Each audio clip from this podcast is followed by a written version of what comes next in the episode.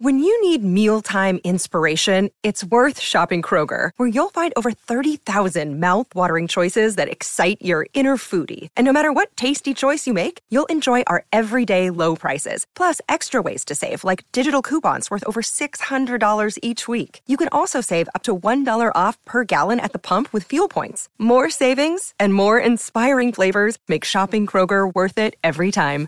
Kroger, fresh for everyone. Fuel restrictions apply.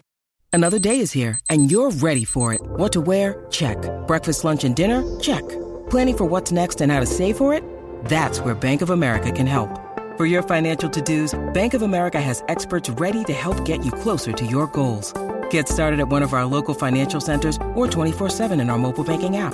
Find a location near you at bankofamerica.com slash talk to us. What would you like the power to do? Mobile banking requires downloading the app and is only available for select devices. Message and data rates may apply. Bank of America and a member FDIC. Hola a todos, soy Víctor Abarca y estás escuchando Expreso con Víctor, el podcast diario sobre tecnología, tecnología que importa y cultura digital. Bien, y en el episodio de hoy va a volver a estar plagado de grandes titulares que nos van a llevar a las principales compañías. Por ejemplo, voy a hablarte un poquito de los planes económicos de Apple que están replicando incluso empresas como Meta, Alphabet, TikTok y también Microsoft.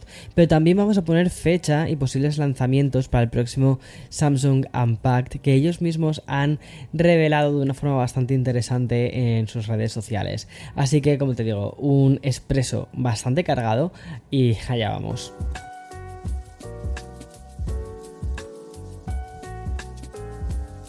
Estamos en una época un poco de recesión económica y seguro que tú mismo estás notándolo, sobre todo porque el presupuesto que has tenido este año para viajar pues no era el, el, más grande, ¿no?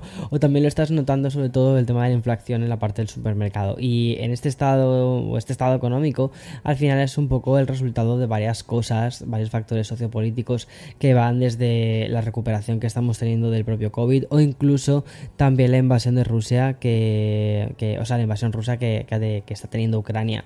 Y bien, el sector tecnológico, pues no es ajeno a esta recesión y al final forman parte de un engranaje mucho más grande y las empresas están ya tomando medidas. El mejor ejemplo de todas estas empresas lo vamos a ver en Apple, una compañía que suele marcar bastante el ritmo de cómo funciona la propia industria tecnológica. Y según he podido leer en Bloomberg, Apple va a frenar el crecimiento de la contratación y el gasto el próximo año en algunas divisiones.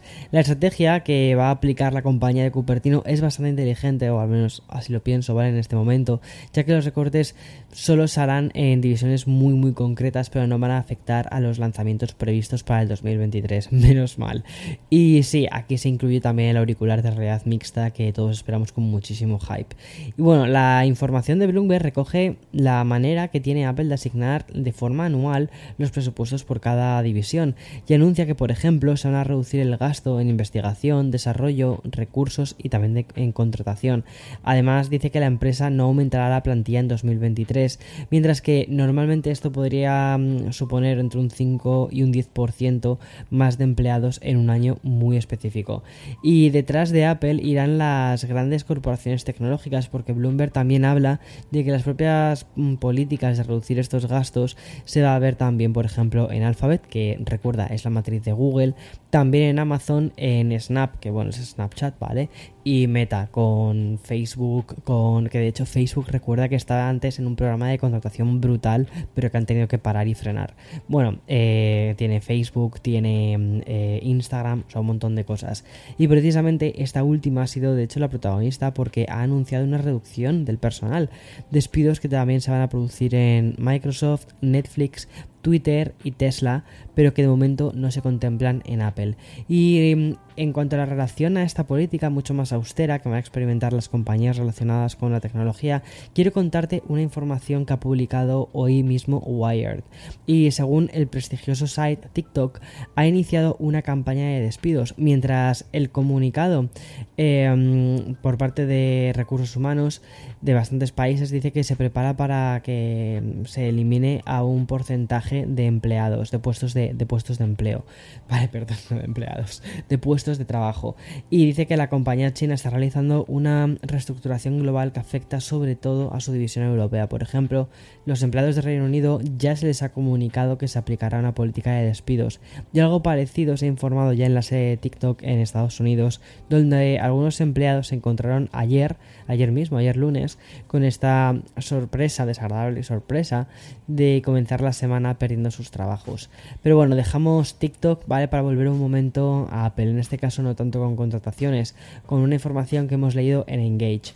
Y es que dice así, la demanda alega que al restringir los pagos sin contacto en dispositivos iOS a Apple Pay y cobrar tarifas a los emisores de tarjeta de pago para usar la billetera móvil, Apple está incurriendo en un comportamiento anticompetitivo. Así es lo que, así es como lo cuenta Engage, ¿vale? Y es que eh, Apple ha sido demandada y el problema reside en que los usuarios del iPhone pueden descargar Google Pay, pero la realidad es que no pueden utilizarla para hacer pagos contactless. Todo esto mm, pasa por, por Apple Pay. Por el contrario, los usuarios de Android sí que tienen distintas opciones para billeteras móviles sin contacto. Además, Android no cobra a los emisores de tarjetas de pago por el uso de ninguna billetera móvil compatible. Sin embargo, Apple Pay sí que cobra a los emisores de tarjetas una tarifa del 0,15% en las transacciones de crédito y medio centavo en las transacciones que son de débito. Y según la demanda, Apple ha generado hasta mil millones anuales gracias a esto. Veamos a ver en qué termina todo esto, ¿vale? El tema de las billeteras y el tema de, bueno, pues qué puedes tener en tu móvil y cómo estas aplicaciones, estas billeteras móviles pueden interactuar con tu dispositivo. Pero bueno, es un poco al final, de nuevo, casi, o sea, es casi una lectura paralela a lo que hemos visto este tiempo atrás con la App Store, ¿no? El hecho de poder tener aplicaciones em, que se descargan de la App Store o que hacen uso de la App Store pero que no tienen que pasar los pagos por la App Store, al final es un poco eso, o también, que es un poco el, el, el, o sea, el trasfondo es el hacer un uso de una plataforma o de un producto pero no querer pasar eh, por las pasaderas de pago de ese producto, ¿no? Que, en el que tú estás. No sé, me parece bastante interesante em, la postura de ambos, ¿vale? Y la verdad es que hay lecturas muy, muy, muy curiosas. No creo que aquí haya un buenos, malos, eh, justos, no justos. Al final estos son empresas, megacorporaciones que están buscando luchar por sus intereses. Y veamos a ver en qué termina todo esto porque puede sentar precedentes en otro tipo de cosas que se, que se planteen. Y bueno, siguiendo con este plano un poquito más legal, hoy también hemos conocido que el Tribunal de Apelaciones de Competencia del Reino Unido ha ordenado al, organismo de control antimonopolio revisar la obligación que impuso Meta eh, de, de, vender Giphy. Recuerda que hace un tiempo se le dijo a Meta, mira, tenéis que vender Giphy porque no podéis tener todo esto. Como recordarás, además, la compañía de Zuckerberg adquirió esta mítica plataforma de GIFs en el mayo del 2020, o sea, hace dos años, por 315 millones de dólares. Y solo un mes después, este organismo antimonopolio anunció que revisaría la compra. Un año después, la adquisición aún no ha podido hacerse oficial, pero Meta ya respira un poco más con esta especie de frenazo al organismo que regula las leyes antimonopolio del Reino Unido y quizás sí que puedan quedarse con Giphy. Es como una especie de, mm, no sé, de, de punto de luz. Y voy a hacer una pequeña pausa y continúo con más porque ahora te quiero hablar de lanzamientos, de posibles lanzamientos y de cosas muy interesantes. Dejamos un poco ya de lado la parte legal, que como siga hablando de esto, me vas a tener que rebautizar como Ali McBeal. Bueno, como te decía antes, dejo un poco toda la parte legal y económica, que es, seamos sinceros, es un poco aburrida, ¿vale? Para hablar de Samsung. La marca surcoreana acaba de publicar una especie de crucigrama en Twitter que desvela la fecha de, su próximo Unpacked. Salvo que sea un troleo por parte de Samsung, algo poco probable, ¿vale? La fecha de su último evento será el 10 de agosto del 2022, es decir, que agosto tampoco pretende darnos ningún tipo de tregua. Este año nos quedamos sin vacaciones y mira, te soy sincero, algo que celebro porque estamos teniendo un verano súper interesante. Pero volviendo al próximo Unpack de Samsung, que es probable que el evento sea para presentar los nuevos teléfonos plegables de la compañía. Si los rumores son ciertos, uno de los dispositivos que se presentarán el 10 de agosto será el Samsung Galaxy Z Flip 4 que tengo muchísimas ganas porque el 3 me encantó. Un teléfono que además podría llevar un marco de metal plano y hasta dos cámaras en la pared trasera. Y los mismos rumores apuntan a que el Unpack de agosto será también la puesta de largo en los siguientes dispositivos. El nuevo Samsung Galaxy Fold 4, dos relojes que podrían recibir los nombres de Galaxy Watch 5 y el Galaxy Watch 5 Pro y por último eh, también Samsung podría presentar unos auriculares que fuesen los Galaxy Buds 2 Pro, que además ya, llevan bastante tiempo los Galaxy Buds Pro 1 en el mercado, o sea que tiene buena pinta esto de que pueda de que podamos llegar a tener una segunda generación. Bueno, y vamos a cerrar el episodio hablando del lavado de cara que ha recibido la plataforma de streaming de Amazon. Prime Video nunca ha sido ni la más popular ni la más bonita, y eso que si te pones a navegar, lo, sobre todo los cinéfilos van a encontrar uno de los mejores catálogos de cine. Películas clásicas, cine de culto, muchísimas cintas de terror que no hay ni en otras más populares como Netflix. Y además tienen, la, tienen las cuatro películas de Evangelion, que de hecho me las estoy volviendo a ver, me parecen brutales. Eh, es, es, es un anime, ¿vale? Me encanta. Es brutal. Y, y, bueno, está ahí, ¿vale? Y como sucede un poco con el tema de los bailes de instituto, pues bueno, pues Prime Video es esa persona a la que nadie se fija, ¿vale? A pesar de su belleza interior. Pero esto parece que va a cambiar ya. O sea, es casi como una peli de estas de sábado por la tarde, de esto va a cambiar ya. Van a aprovechar que están a punto de estrenar la serie más cara de la historia, que es El Señor de los Anillos, y la plataforma de Amazon ha cambiado toda su interfaz para lucir más estética y visualmente más atractiva y sobre todo mucho más práctica, mucho más fácil de poder encontrar el contenido. Por ejemplo, se ha reubicado la barra de navegación principal al lado izquierdo de la pantalla y ha dispuesto los iconos en una columna vertical, muy similar al resto de plataformas, porque al final es un tipo de interfaz a la que estamos acostumbrados. Y según ha anunciado la propia, Amazon, llevan trabajando en este rediseño desde hace 18 meses y va a ser desplegado de manera progresiva en las próximas semanas. Como te digo, este gran cambio seguramente llegue cuando se, va, se estrene El Señor de los Anillos el próximo 2 de septiembre, o sea que está a la vuelta de la esquina.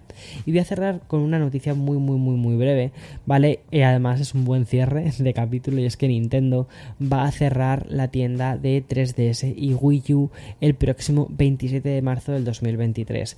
¿Qué significa todo esto? Ok, no entremos en demasiado pánico, ¿ok? Vale, lo que va a significar es que no vamos a poder descargarnos nuevos títulos en, en ninguna de estas dos tiendas, pero que los títulos que hayamos comprado previa, a, o sea, previamente a esta fecha, sí que los vamos a poder descargar más adelante. Vale, la digamos que el cierre es el poder comprar más juegos. A partir del 27 de marzo del 2023 no vamos a poder hacerlo. Entonces, y creo que eh, no vamos a poder tampoco. esta fecha me baila un poco, ¿vale? Creo que es como el día 22 de agosto. El día 22 de agosto de este año es la última fecha en la que vamos a poder meter fondos, es decir, meter dinero dentro de. a través de tarjetas ¿vale? A través, o sea, para esta tienda. Pero que vamos a poder realizar compras hasta el día 27 de marzo del 2023. Así que si estás pensando en comprarte algún juego de la Nintendo 3DS, mmm, ve haciéndolo ya, cuanto antes, porque como te digo, mmm, aunque puedas descargarlo en el futuro, no vas a poder comprarlo. Si tuviese que recomendar uno, te diría Attack of the Friday Monsters. Es un juego que cuesta como 8 euros, es un juego súper bonito. Y um, es como, es para jugar una tarde, o sea, te lo pasas rápidamente. Es un juego que no es nada pretencioso, es una historia pequeñita de, de, un niño que vive en el Japón de los años, creo recordar como de los años 70, una cosa así. Y todos los viernes por la tarde salen unos monstruos, ¿vale? Eh, pero no son unos monstruos que hagan nada malo, sino simplemente están ahí como en la ciudad, así como robots gigantes. Y... Um, muy, muy Japón todo esto, ¿no? Y en un área, además en una ciudad muy rural. No sé, es, muy, es un juego muy bonito, te lo recomiendo. Y es eso, juega, cuesta únicamente 8 pavos, 8 euros y 8 dólares también. Y te lo juegas en una tarde, pero es un juego que te deja muy bien, con un muy buen sabor de boca. En fin, hasta aquí eh, el episodio de hoy. Espero que lo hayas disfrutado, espero que estés teniendo un muy buen día.